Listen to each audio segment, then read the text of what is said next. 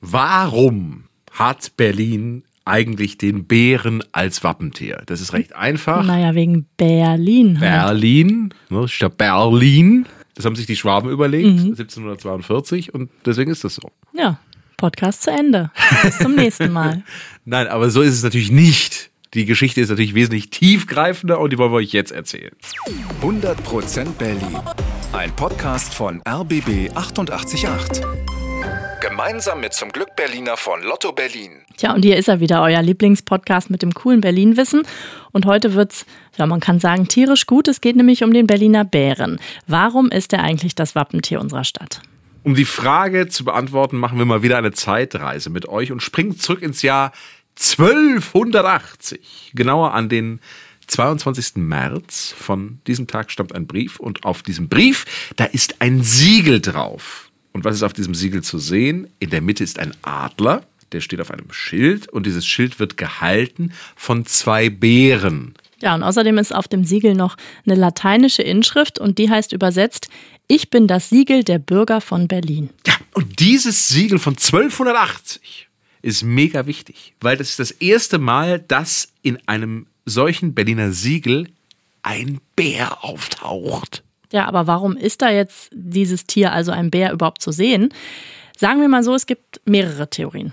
Ja, Theorie 1, damals lebten in der Gegend einfach wahnsinnig viele Bären. Da haben wir aber gesagt, das kenne ich, das kann ich zeichnen, ab auf das Wappen damit. Außerdem, Berlin lag ja damals schon an der Spree und es soll wohl bei Berlin eine flache Stelle in der Spree gegeben haben und die nutzten die Bären immer, um den Fluss zu überqueren. Und da dachte man sich wohl, wenn diese Bären hier so oft vorbeikommen, nehmen wir die doch einfach als Wappentier.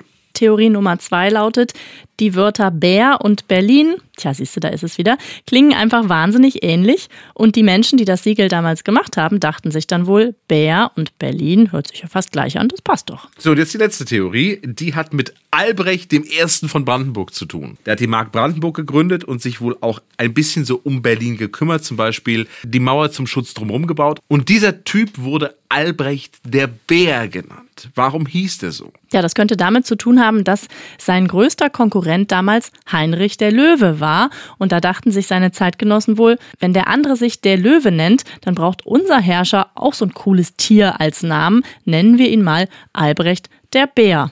Dieser Albrecht der Bär war zwar 1280, als es eben dieses erste Bärensiegel gab, schon tot, aber den Berlinern natürlich noch in guter Erinnerung. Ganz ehrlich, wann haben wir eigentlich damit aufgehört, das mit den, mit den Tier, Tieren im Namen auch weiterzumachen? Ich finde das total gut. Tim der Bär? Tim der Tiger. Tim der Tiger. Warum machen wir das nicht wieder? So, das waren aber zunächst mal die drei bekanntesten Theorien. Welche stimmt jetzt aber?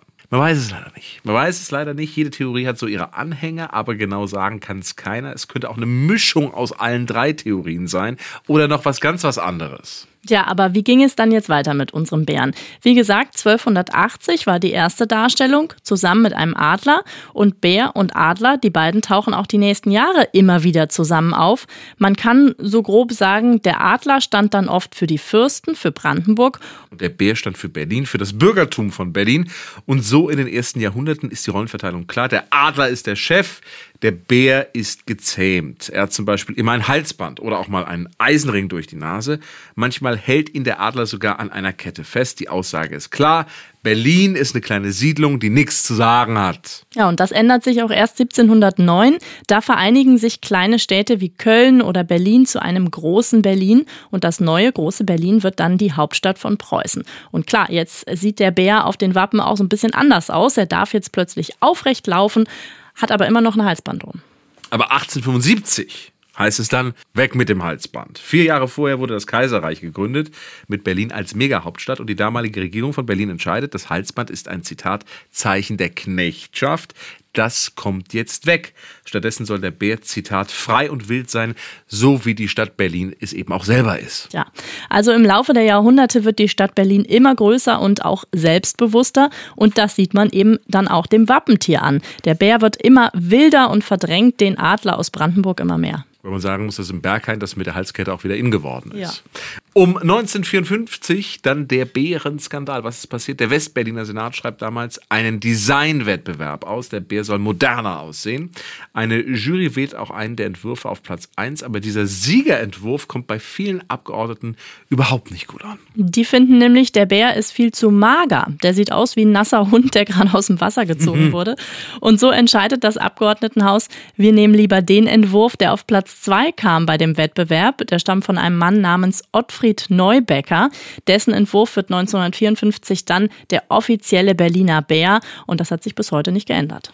Im offiziellen Berliner Wappen ist heute dieser Bär von 1954, der damals eben nur Zweiter geworden ist. Passt irgendwie auch zu Berlin, oder? Ja. Dass der Zweite der Erste ist. Ein großer schwarzer Bär mit roter Zunge und roten Krallen ohne Halsband. Und er guckt vom Betrachter aus gesehen nach links. Aber was das genau für ein Bär ist, also welche Art, ein, ein Braunbär, ein Grizzly oder ein angemalter Eisbär, das steht nirgends in der Berliner Verfassung, ist nur von einem Bären die Rede. Der Berliner Bär eben. Der Berliner Bär. 100% Berlin. Ein Podcast von RBB 888. Gemeinsam mit zum Glück Berliner von Lotto Berlin.